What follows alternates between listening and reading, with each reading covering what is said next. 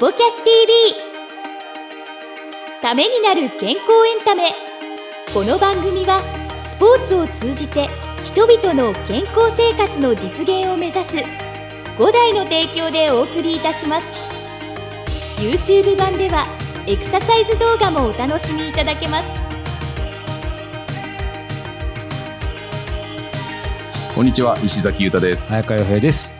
スポキャス TV、えーこの番組は YouTube と Podcast 各プラットフォームよりお届けしています。えーチャンネル登録、並びに番組フォローよろしくお願いします。ということで、今日やってきましたが、はい。僕から導入は入らず、はい。今日はゆうたさんにお任せしていいですか、あーありがとうございますもう今のその冒頭はい。のフレーズ、はい。ぜひチャンネル登録ってあはい。い。やこれ本当にあのしてもらわないと、はい。あのこの番組続かないんで。ね、継続 継続の問題、ええ。はぜひねあのご覧いただきたいなと思ってね、うんあのも待ってます。よろしくお願いします,、ます。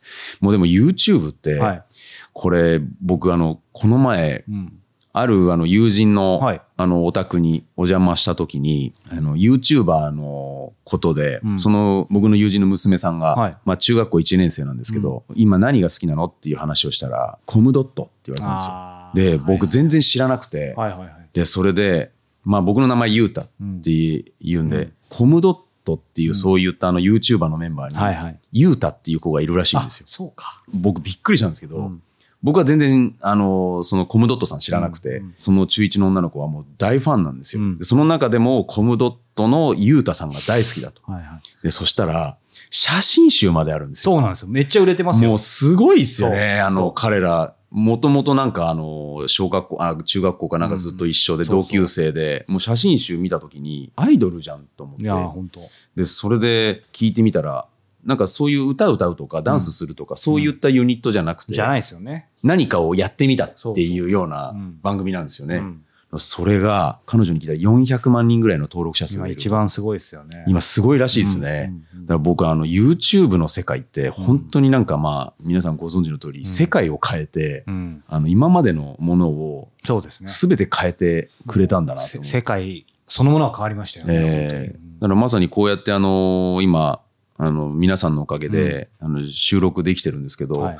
まあ、こういった世界がなければ、うん。あの僕もうん。なんかこういった形で何かを表現させてもらうっていうことはなかったんで、うん。いやあれ改めてありがたい世の中になったなって。いや本当ですよね。思いますね。だから YouTube もそうですしね、うん。今回のゲストである、はい。あの石平さんとも話しましたけど石平さんともともとポッドキャストから始めて、うん。このスポキャスもポッドキャストから始めてってはい。いうところで、YouTube、まあ、Google もそうですけど、うん。アップルもっと言うとスティーブ・ジョブズがはい。いなかったらそのポッドキャストに番組を上げるとかもできないわけじゃないですか？そうですよねいや、だから本当にテクノロジーとか、たった一つ二つの世界のそういう巨人である会社によってこれだけ変わるんだなっていうのを感じますよね。いやすごいですよね、うんことでですね、えーコムドットね。コムドットさん、はい、コムドットよりスポキャス TV のチャンネル TV、あチャンそうで。スポキャス TV のチャンネル登録ですよ。いやあのいつかあの本当にコラボしてくれないかなって あーい ぜひお願いします。あやかりたいとかはいあやかりたい。です、えはい。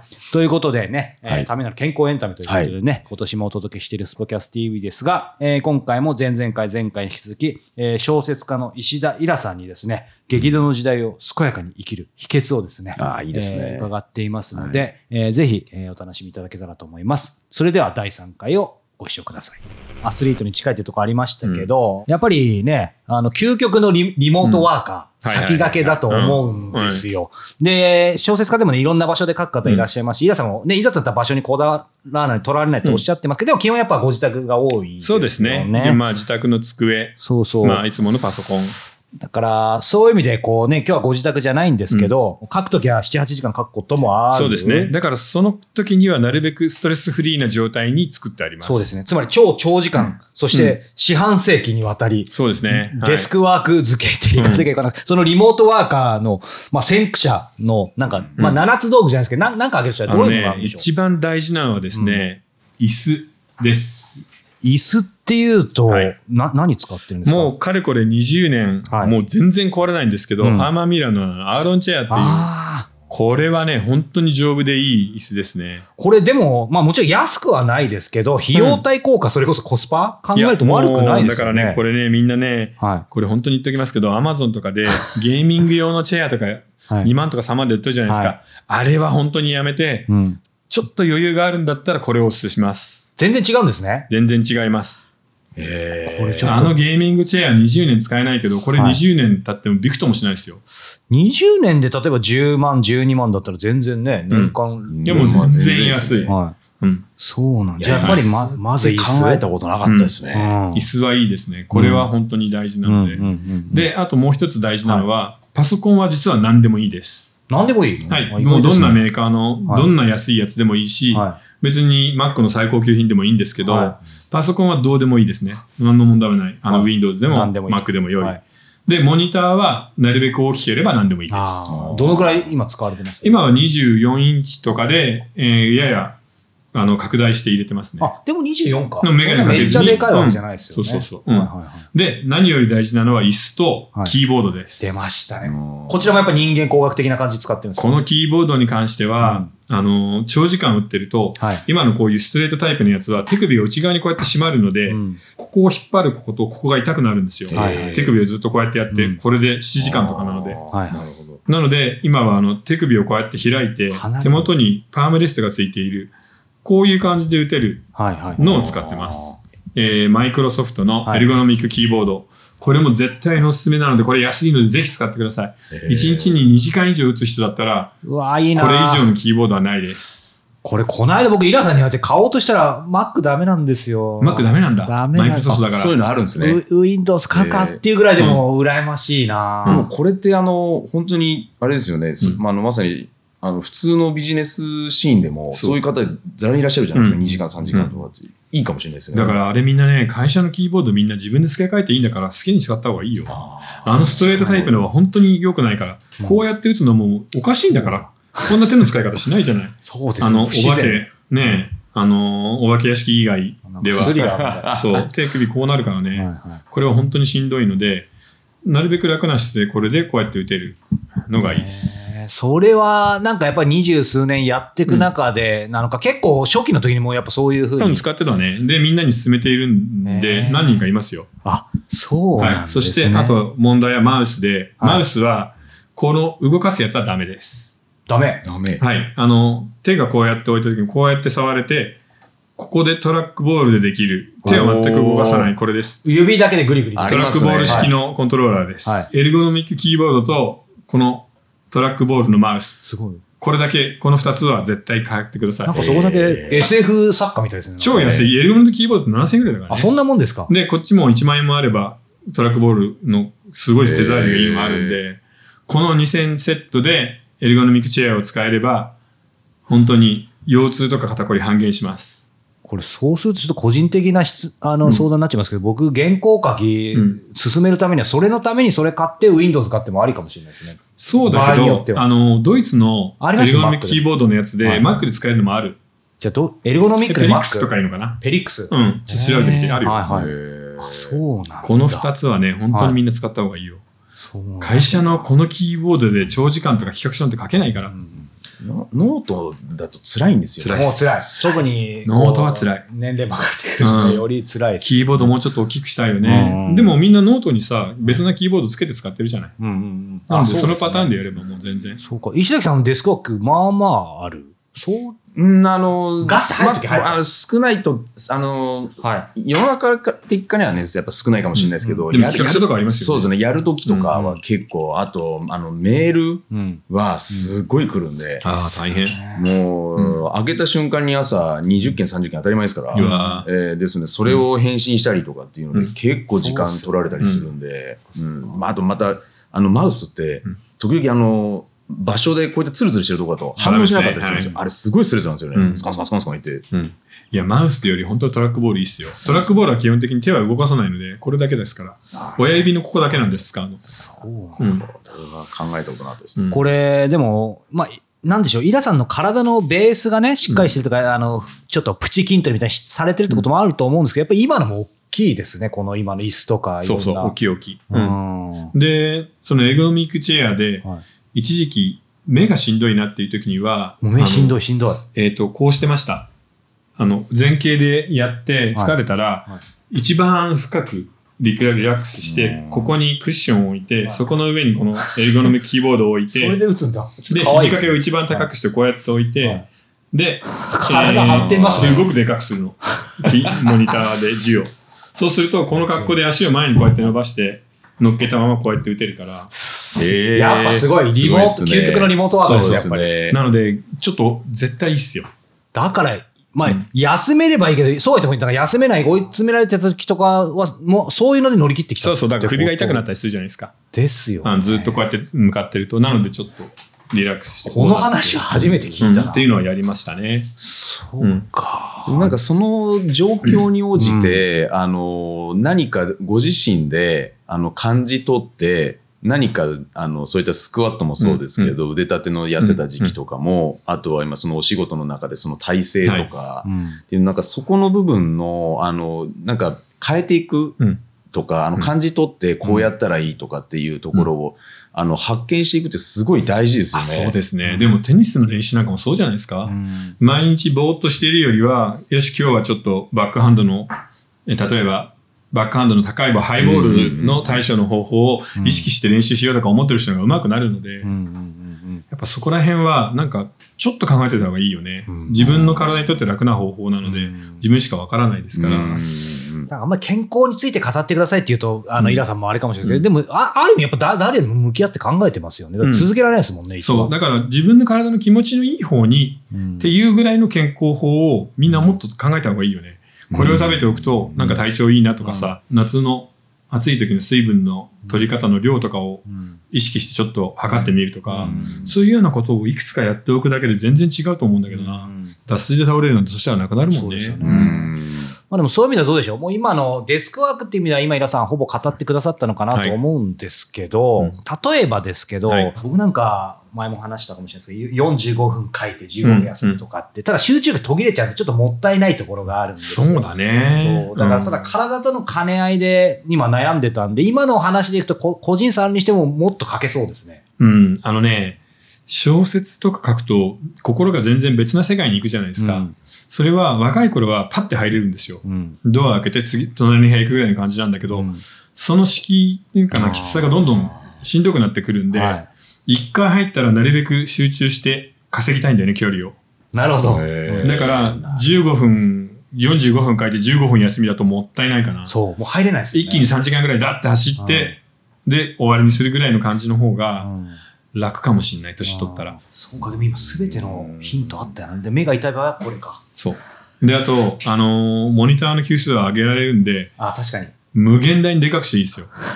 漫画家の人なんかはもう本当に感できすぎちゃうと、はいみんなあの、例えば漫画の目あるじゃないですか。はいはい。モニターに目のアップで目だけにしてタブレットでこうやって直したりしてます。ああでもそれは大事ですね、うんでもやっぱりもう圧倒的にキーボード、パソコンと向き合う機会、でも構想したりなんかするとき、アイディア書くときはやっぱりちょっとそうですね、手書きです。手書きはい。うんー。それすごい聞いてみたかったです。ねはいえやっぱりね、手書きは一番滑りが良くて使ってて気持ちいいのは万年筆なんですよね。うんうんうんただ万年筆って、まあね、一応インク入れたり、はい。たまにあのペン先をうん。ね、ぬるめいで洗ったりしないといけないという面倒くささがちょっとあるんですけど、うん。いい年の男の人だったら一本あってもいいかもしれませんね。うんそこそこいいブランドの万年筆、国産だったらまあパイロットでもセーラーでもいいんですけど、1万円ぐらいは出したいし、うん。海外もので頑張るんだったらやっぱりモンブランとかペリカンとか、パーカー、ん。まあカルティエもう何でもあるんだけど、と頑張って5万とか、まあでもモンブランの今一番高いの8万とかすんだよな。ちょっと結構足りますね。昔4万とかだったのにな、でもやっぱりさっきの椅子じゃないですけど、うん。その、まあね、ちょっとエクスキューズなところもありますけど、やっぱそれで書くとアイディア出そうな気はするから、その心地いいって意味ではいいですよね。それとうんずーっと持ってるじゃないですか、なのでちょっと楽しいよね。いいものの方が。でね。いいものの方がちょっとやっぱり作りがいいし洒落てるから、うん。ですごい頑丈だし、うん。なので一生ものなのでちょっと頑張ってもいいんじゃないかなとは思いますけどね、いや、なんか楽しくなってきましたね。いやあのややっぱ時代が今こういう時代で、でもあのその何か文字にしていく、うんうん。そのはい。ストーリーをこうやって作られていく中で、その前の作業っていうのはやっぱこうやっていろんな,、そうですね。いろんなことをこうやって手書きで書いたり、実はあのずーっと机に向かうとキーボードじゃないですか、え。なので外でゆっくりあのカフェとかで、うん。まあ、ちょっと気持ちのいいカフェうん。でいい音楽とかあって、まあ、自分でも携帯のプレイヤー持っていくんですけど、うん。そういうところではのんびり本があって、うん。ノートがあって、うん。万年筆だったりボールペンだったりゆっくりネタを考えるみたいな風にしたいんだよね、だからそういう意味でもやっぱちょっと筆記用具との方がいいかな。うん。石崎さんもやっぱりなんか、いざ構想するときはやっぱ手手書き。もうほぼほぼ手書き。でもノートも結構ちゃんと書いてますよね。そうですね。うん。あもう大体忘れちゃうんで、うんいや。いやいやえーもう聞いたこと言ったこと、まあ、全部書くようにはしてるんですけど、うん。本当に忘れるんで、うん。書いたことすら忘れる時あるんで、いやいやいや。えー確かに。ですね、うん書くことっていうのが、なんかやっぱり今、原点なんだなっていうのは、うんなんかあって、すごいなんか、なんて言うんでしょう、その作品がうん。こうやってあの出来上がるその中で、走り書きとか、うん。なんかそういったことだけでもあったりもするんですよね、やっぱり。そうですね。だからそういうのが、全然その時には気がついてないんですけど、後でキーワードだったみたいなことはありますよね。うん。このお話は、ここが大事みたいなことをさって書いて忘れてるんだけど、後で見直すと、あ、そうか、これがテーマだったんだ、みたいなことはあるので、さあ、エンディングのお時間です。あのー冒頭ね、えー、ココムドットの話ありましたし、はいえーまあ YouTube、僕らも YouTube やってるわけですけど、はい普段うん。YouTube 普通に見ることとかあるんですか？あ仕事関係なく？あ全然あります、あります。どんなもの見てるんですか最近、うん。よく見ちゃうのが、うん歯医者さんの YouTube。どういうことですか？僕びっくりしたんですけど、はい治療しているん状況をうん。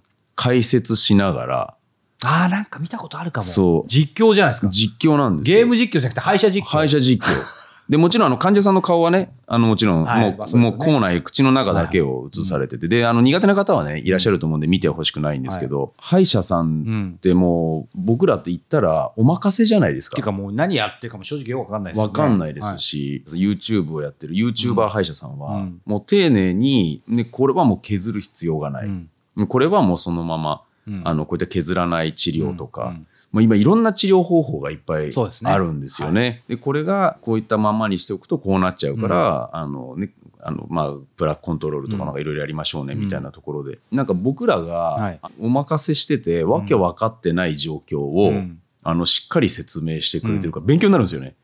それは面白いし、ためになるし、みたいな。そう、ためになるっていうところで、いや、やっぱり、あの、昔フレーズで芸能人歯が命とかっていうね、はいはいあの、キャッチコピーがあってはい。CM ありましたけど、い。や、あの、人生にとって歯ってめちゃくちゃ大事じゃないですか。はい。ですので、そういったものとか、うん。まあ、やっぱりその健康のね、うん。あの、テーマをこういった形で YouTube 始めたんで、そうですね。なんかそういったあの健康系とか、あの、かうん。あの体に関してとか、うん。うん。なんかそういったことをテーマにしてる YouTube とかよく見ちゃいますね。やっぱなりますよね。なっちゃうんです。よ。石崎さんね、こう、ええブランディングとか、はいまあそちらもね、すごく長けてると思うんですけど、やっぱりその歯医者さん、まあいい意味でブランディング、いい意味で当然そこも狙ってるんですけど、やっぱりブランディングになりますよね。いや信頼性。だって全部公開しちゃうわけだから、うんある意味ね、いいことだけじゃなくて、うん本当にある意味ちょっとん何かあったり、まあ賛否あるような何かもあるかもしれないけど、その時に叩かれる可能性もあるわけじゃないですか。うんでも出してるわけだから。そうですね。うんまあ、やっぱりそういったあのももちろんあの PR になる部分もあると思うんですけど、その先生のパーソナリティがしっかり出るんで、素晴らしいですよね。うん、ですんで、あの、新、なあの、あ、こういう先生に、あの、見てもらいたいなってなりますよね。結局、そう、いいいい意味で良くも悪くも、もうその人の本質が出るから、うんあの、その人が素晴らしければ出ますよね。うん出ますね。うんうんやっぱテンポが良かったりとか、うん説明の仕方がすごい上手だったりとか、言語化じゃないですけど、やっぱそういった伝える力っていうのが、うんあの、歯医者さんも長けてると、うんいや、やっぱりこう、ファンがいっぱいつくだろうなって。やっぱりそこですね。うん伝える力ね。伝える力って大事ですよねうん。まあ、じゃあ、石崎さんもね、このどっかでね、テニス、はい。実況、テニスしながら自分で実況で、こうね。カメラつけてやるしかないですよ。あの、GoPro つけて。そうそう GoPro つけて。ねはい。やっぱりこれは、ね、難しいですよね。うん。その、テニスを、うん。ね、特にあの、初めてこれからはい。ね、たのやってみようかなって思う方に、テニスの楽しさ伝えるっていうのも、うん。そんな簡単じゃないんで、うんうんうん。な、どうやったらもっといい表現で伝わりやすいかなとか、うんやっぱ教えすぎてもね、ああ、そうか。あの、嫌になっちゃう方もいらっしゃるじゃないですか。うん絶対に、ね。その辺の塩梅ですようねん。そこもしっかりと見ていかないと、うん。言葉だけじゃないし、はいでも言葉必要だしみたいな。そうですね。ちょっと今後ね、何かそういう実況系というかね、テニスの何かそういう映像また出てくるかもしあ、れませんでもそうだね、やってみたいですよね。うんせっかくでですからね。いや、ぜひぜひね。はい、またそちらの方も、えー企画していきますので楽しみにしていただけたらと思います。はい。ということで、えースポキャス TV 今回もお届けしてきましたが、えー今回も、えー、リエ先生のプチエクササイズを合わせて配信しています、えーこちらもぜひ使ってみてください。ということで今回も、えーご視聴いただきありがとうございました。また次回もお目にお耳にかかりましょう。さようなら。さよなら。この番組は提供5大グループプロデュースキクタスでお届けいたしました。